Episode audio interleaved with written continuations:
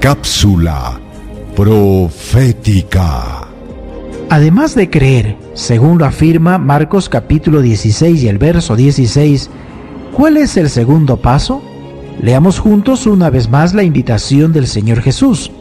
El que creyere y fuere bautizado será salvo, mas el que no creyere será condenado.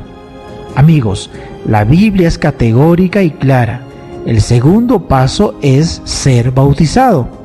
El bautismo, palabra que proviene del griego baptizo, que significa sumergir, simboliza la muerte al pecado, la sepultura de la antigua forma de vivir y la resurrección de una nueva vida en Cristo.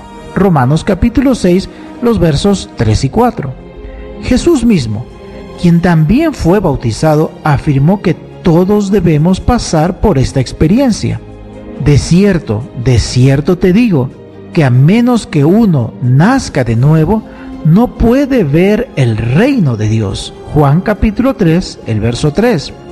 Entonces, si deseamos que nuestro nombre esté escrito en el libro de la vida para participar de las bodas del Cordero, pues necesitamos ser bautizados. ¿Deseas recibir la guía práctica de estudio Profecías de Daniel o la Biblia habla? Solicítalo hoy mismo escribiendo a esperanza.nuevotiempo.org.